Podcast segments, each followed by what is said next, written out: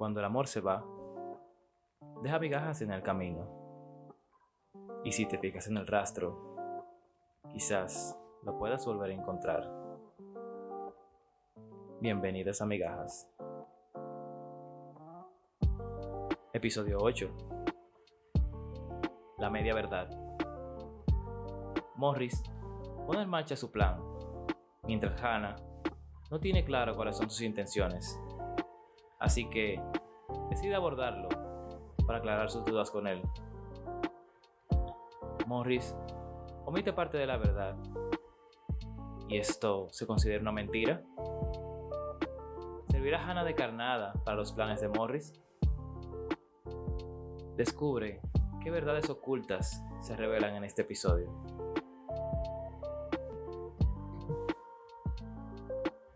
Después de la conversación con Morris, Hannah no pudo dormir esa noche. En su cabeza daban vueltas imágenes de aquel hombre que conoció y que hoy es sospechoso de una muerte y una desaparición. ¿Podría ser esto cierto?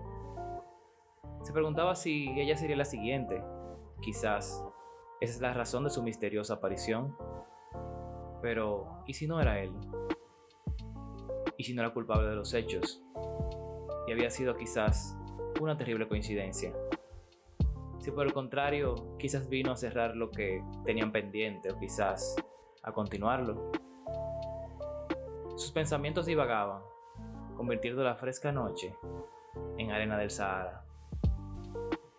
Hannah se despertó agitada, con la respiración entrecortada.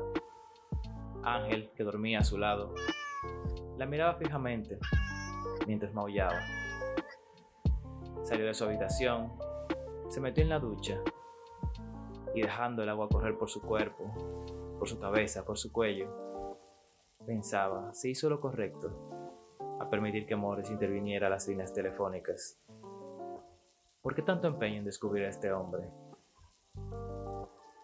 ¿Qué es lo que realmente quiere?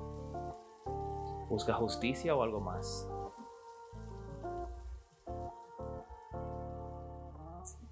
Más tarde esa mañana, Hannah tomó la tarjeta de Morris y decidió llamarlo para dejarle saber que se había equivocado y que no quería continuar con el rastreo de la llamada. El teléfono timbró varias veces sin respuesta, así que Hannah decidió ir personalmente hasta su oficina. Mientras esto sucedía, Morris se encontraba en la cárcel, esperando a que saliera el padre de Katie.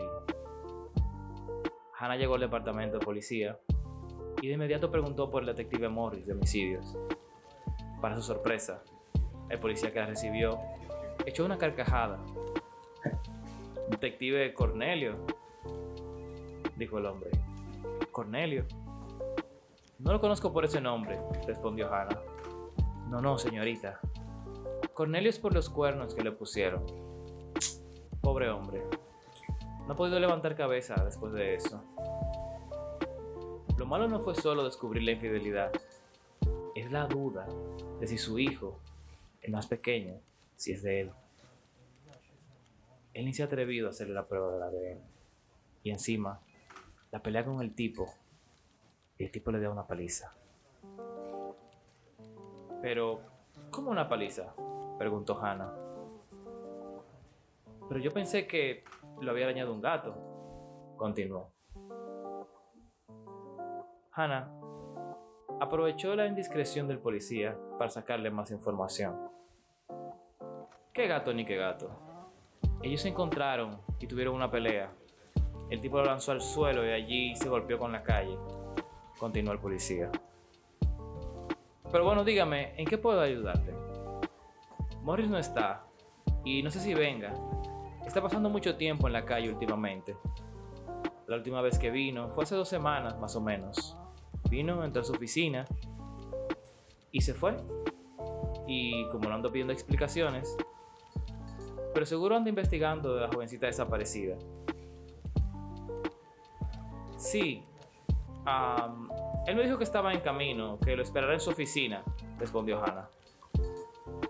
Ok, sígame entonces para el despacho del señor Cornelio, continuó bromeando el policía. Estando en su oficina, Hannah miró las condiciones. Algunos diplomas amontonados, reconocimientos. En el escritorio, una foto polvorienta con sus hijos. Muchas carpetas, papeles. Y lo que parece seguimientos de casos y algunos periódicos viejos. Uno de ellos con la portada de la chica desaparecida. Ana miraba a todos lados aprovechando que estaba sola, decidió abrir los cajones del escritorio. De uno de ellos, que estaba con llave, solo salía un pedazo de tela que apenas podía tocarse con los dedos. Intentó abrirlo, pero tenía seguro. Hannah intentó alar el pequeño pedazo de tela con la punta de las uñas, pero al terminar de alarlo se le resbaló. El sonido que hizo al caer la alarmó. Sonó como un cascabel. Hannah, con el corazón acelerado y aún más curiosa, tomó un abrecartas que había sobre el escritorio e intentó forzar el cajón, pero este no cedía. Así que abrió el cajón que estaba justo debajo. Lo sacó del riel, lo puso en el piso y empezó a patear suavemente el cajón de arriba. Y mientras lo golpeaba, el sonido de varios cascabeles se escuchaba con cada golpe. Hannah se puso nerviosa. Su corazón palpitaba a mil y salió corriendo del lugar. Horas más tarde, Morris llega a la estación junto con el papá de Katie. El policía de la entrada lo saluda con mucho respeto y al darle espalda, Enseguida empieza a burlarse de él con otro de sus compañeros. Morris ve algo extraño en su oficina. Encuentra el sillón fuera de lugar. Comprobó si el cajón con llave ha sido forzado, pero todo estaba en su sitio. Aunque dudoso, toma asiento y conversa con su invitado. Entonces, don Rogelio, esta noche esperamos a que el programa inicie y vamos a arrastrar las llamadas. Con suerte, llamará al mismo tipo y lo podremos localizar. Dijo Morris, aún dudoso y mirando a los alrededores. Mire Morris, mejor que yo no lo atrape, porque lo mato. Si le puse un dedo a mi hija de nuevo, ese hombre es hombre muerto Rogelio, con los ojos llenos de lágrimas, se lamenta por no haber estado ahí para su hija. Morris trata de reconfortarlo. Mire, si lo agarran preso, hago que me metan a la cárcel de nuevo solo para matarlo allá. La conversación es interrumpida por el policía de la recepción. Señor Morris, respetuosamente, la joven que vino a verlo la que usted le dijo que lo espere, se fue hace como una hora más o menos. Yo le dije que lo esperara aquí, pero parece que no tenía mucho tiempo. Morris lo mira tranquilamente como si supiera de quién le habla. Ah, sí, la joven. Bueno, la llamaré más tarde. Gracias por la información, puede retirarse. Morris toma el teléfono y hace una llamada. Saludos, Hannah. Es Morris. Cuento contigo esta noche para lo acordado. Estoy ahora mismo con el papá de Katie y está muy afligido por la desaparición de su hija. Creemos que con tu ayuda podremos dar con su paradero. Confío en que podrás hacer que la llamada que necesitamos salga al aire. Cuando puedas, me llamas. En el buzón de voz.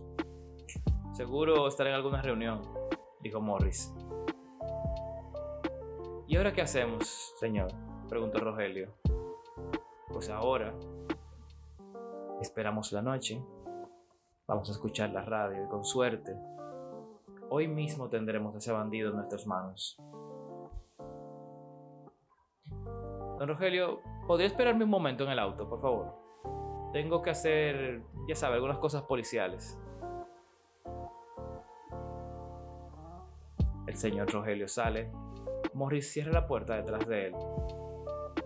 Saca una llave de su bolsillo. Abre el cajón suavemente.